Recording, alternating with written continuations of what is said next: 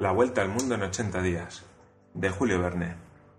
Al partir el China se llevaba, al parecer, la última esperanza de Phileas Fogg. En efecto, ninguno de los otros vapores que hacen el servicio directo entre América y Europa, ni los transatlánticos franceses, ni los buques de la White Star Line, ni los de la compañía Inman, ni los de la línea hamburguesa, ni otros, podían responder a los proyectos del Yeleman.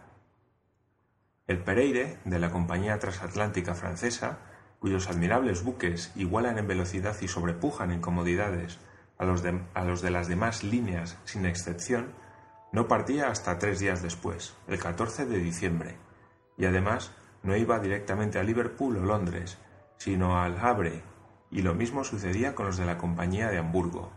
Así es que la travesía suplementaria del Havre a Southampton hubiera anulado los últimos esfuerzos de Phileas Fogg. En cuanto a los vapores Inman, uno de los cuales, el City of Paris, se daba a la mar al día siguiente, no debía pensarse en ellos, porque estando dedicados al transporte de emigrantes, son de máquinas débiles, navegan lo mismo a vela que a vapor y su velocidad es mediana. Empleaban en la, travesía de Nueva York a Inglaterra más tiempo del que necesitaba Mr. Fogg para ganar su apuesta. De todo esto se informó el Yeleman consultando su Bradshaw, que le reseñaba, día por día, los movimientos de la navegación transoceánica. Picaporte estaba anonadado. Después de haber perdido la salida por 45 minutos, esto lo mataba, porque tenía la culpa él, pues en vez de ayudar a su amo, no había cesado de crearle obstáculos por el camino y cuando repasaba en su mente todos los incidentes del viaje, cuando calculaba las sumas gastadas en pura pérdida y solo en interés suyo, cuando pensaba que esa enorme apuesta, con los gastos considerables de tan inútil viaje, arruinaba a Mr. Fogg, se llenaba a sí mismo de injurias. Sin embargo, Mr. Fogg no le dirigió reconvención alguna, y al abandonar el muelle de los vapores transatlánticos, no dijo más que estas palabras. Mañana veremos lo que se hace. Venid. Mr. Fogg y Mr. Sawida, Fix y Picaporte atravesaron el Hudson en el Jersey City Ferry Boat y subieron a un coche que los condujo al Hotel San Nicolás en Broadway. Tomaron unas habitaciones y la noche transcurrió corta para Phileas Fogg, que durmió con profundo sueño, pero muy larga para Mr. Sawida y sus compañeros, a quienes la agitación no permitió descansar. La fecha del día siguiente era el 12 de diciembre, desde el 12 a las 7 de la mañana hasta el 21 a las 8 y 45 minutos de la noche, quedaban 9 días, 13 horas y 45 minutos. Si Phileas Fogg hubiera salido la víspera con el China, uno de los mejores andadores de la Line Cunard hubiera llegado a Liverpool y luego a Londres en el tiempo estipulado. Mr. Fogg abandonó el hotel solo, después de haber recomendado a su criado que lo aguardase y de haber prevenido a Mistress Aguida que estuviese dispuesta. Después se dirigió al Hudson y entre los buques amarrados al muelle o anclados en el río, buscó cuidadosamente los que estaban listos para salir.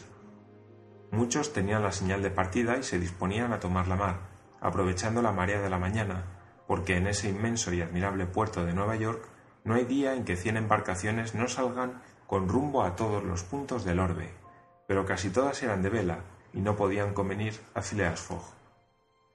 Este Yeleman se estrellaba al parecer en su última tentativa cuando vio a la distancia de un cable lo más un buque mercante de hélice de formas delgadas, cuya chimenea, dejando escapar grandes bocanadas de humo, indicaba que se preparaba para aparejar.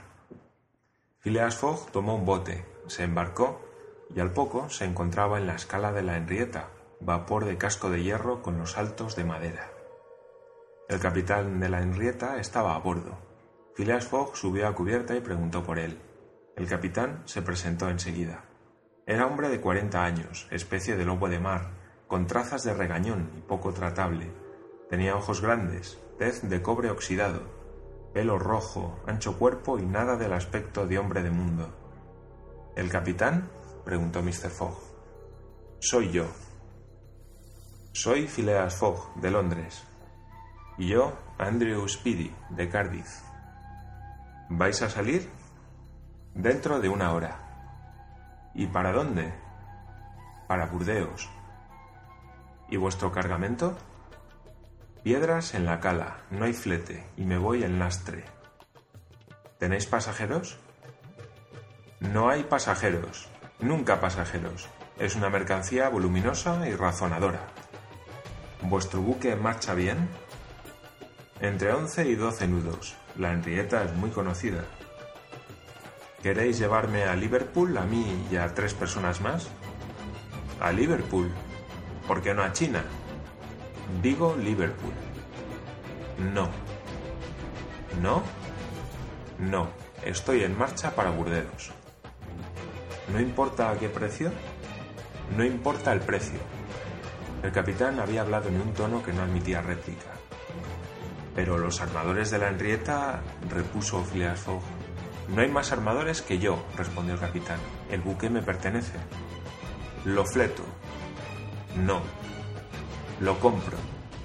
No. Phileas Fogg no pestañeó. Sin embargo, la situación era grave. No sucedía en Nueva York lo que en Hong Kong, ni con el capitán de la Henrietta lo que con el patrón de la tancadera. Hasta entonces, el dinero del Yeleman había vencido todos los obstáculos. Esta vez el dinero no daba resultado. Era necesario, sin embargo, hallar el medio de atravesar el Atlántico en barco, a no cruzarlo en globo, lo cual hubiera sido muy aventurado y nada realizable. A pesar de todo, parece que a Phileas Fogg se le ocurrió una idea, puesto que dijo al capitán: Pues bien, ¿queréis llevarme a Burdeos? No, aun cuando me dierais 200 dólares. Os ofrezco 2000. ¿Por persona? Por persona. ¿Y sois cuatro? Cuatro. El capitán Speedy comenzó a rascarse la frente, como si hubiese querido arrancarse la epidermis. Ocho mil dólares que ganar sin modificar el viaje valían bien la pena de dejar a un lado sus antipatías hacia todo pasajero. Pasajeros a dos mil dólares, por otra parte, no son ya pasajeros, sino mercancía preciosa. Parto a las nueve, dijo nada más el capitán Speedy. ¿Y si vos y los vuestros no estáis aquí? A las nueve estaremos a bordo, respondió con no menos laconismo Phileas Fogg. Eran las ocho y media. Desembarcar de la Henrietta, subir a un coche, dirigirse al hotel de San Nicolás, traer a Huida, Picaporte y el inseparable Fix, a quien ofreció pasaje gratis, todo lo hizo el Yeleman con la calma que no le abandonaba nunca. En el momento en que la Henrietta aparejaba, los cuatro estaban a bordo, cuando supo Picaporte lo que costaría esta última travesía, prorrumpió en un prolongado oh de esos que recorren todas las notas de la escala cromática descendente. En cuanto al inspector Fix, pensó que el Banco de Inglaterra no saldría indemnizado de este negocio. En efecto, al llegar, y admitiendo que Mr. Fogg echase todavía algunos puñados de billetes al mar, faltarían más de 7.000 libras en el saco.